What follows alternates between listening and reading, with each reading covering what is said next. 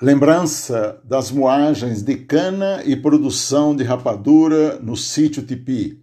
Episódio transmitido em 14 de junho de 2020.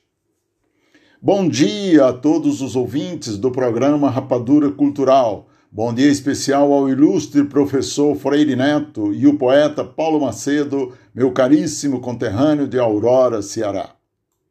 Quem vos fala diretamente de Santo André, São Paulo, é o professor Afonso Cesário de Souza. Semana passada eu contei a história da renovação do Sagrado Coração de Jesus, lá em casa, no sítio Tipi, município de Aurora, Ceará, onde nasci. Você gostou? Hoje vou compartilhar com vocês, meus queridos ouvintes, minhas queridas ouvintes, uma lembrança marcante na minha memória de juventude. Trata-se das moagens de cana lá no Tipi. Eu me lembro que quando se iniciava o período das moagens, por volta de meados do mês de julho e início de agosto, era uma festa que se estendia até novembro. Nós acordávamos de madrugada com o apito do motor do engenho de rapadura do senhor Silvino Macedo. Mas nós acordávamos felizes porque sabíamos que iria começar um dia de festa festa das moagens. Eu falo de motor, pois na minha infância o engenho do senhor Silvino Macedo, que começou puxado por juntas de boi, já era movido a vapor. O senhor Pedro Ribeiro, morador do senhor Silvino Macedo, começava a aquecer as caldeiras às três horas da madrugada, de tal forma que às sete horas já estava tudo funcionando. O pessoal lá no Tipi plantava cana, a cana piojota, inclusive meu pai, não a cana caiana, caros ouvintes. Tudo começava com o corte da cana lá na beira do riacho e com a chegada dos cambiteiros era uma festa. Era aquela gritaria para juntar as canas e colocar nos cambitos e levar até o engenho para ser moída. Daí vem a palavra moagem e dar início ao processo de produção de rapadura. Eu quero fazer um parênteses para explicar um pouco o termo cambiteiro pois se trata de um dos papéis mais relevantes na festa da moagem de cana e no processo de produção de rapadura. O termo cambiteiro vem de cambito, dá-se a denominação de cambito a uma rústica, longa e resistente for forquilha de madeira. Em número de quatro são os cambitos, ajustados, presos, dois de cada lado, por uma extremidade nos cabeçotes das cangalhas dos animais empregados no transporte da cana. Por analogia, chama-se cambiteiro ao trabalhador rural encarregado de conduzir os animais que fazem o serviço de carga com cambito.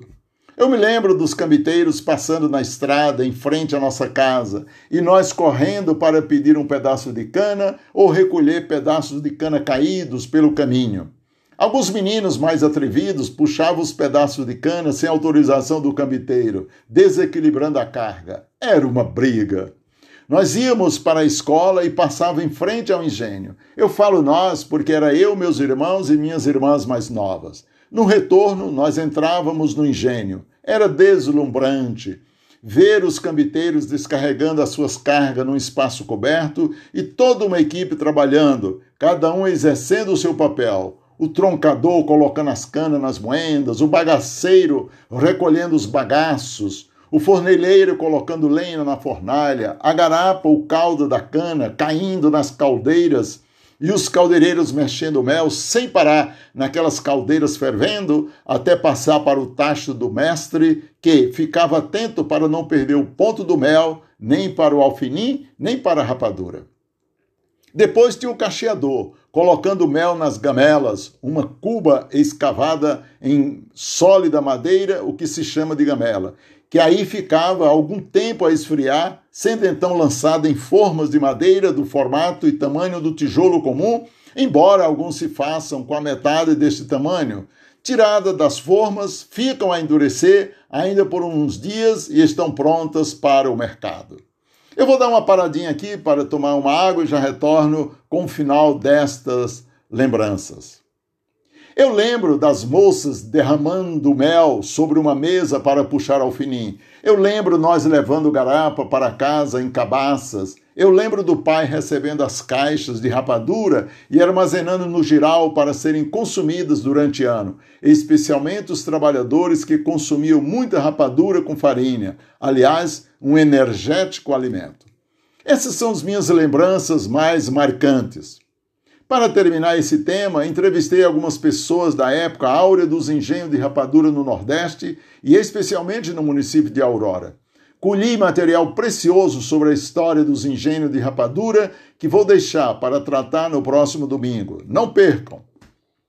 Você sabia, meu caro poeta Paulo Macedo, que o município de Aurora teve 71 engenhos e que hoje só resta um? Quem me contou essa história foi o Suedilson Tavares, filho de Antônio Alves da Cruz, um senhor de engenho, como eram conhecidos os proprietários de engenho de rapadura. Era proprietário do famoso engenho Barro Vermelho, em Aurora, Ceará. Colocou-me toda essa história e muito mais curiosidades. Entrevistei também o senhor Vicente Landim de Macedo, filho do senhor Silvino Macedo, que me contou toda a história e o processo de produção de rapadura lá no Tipi.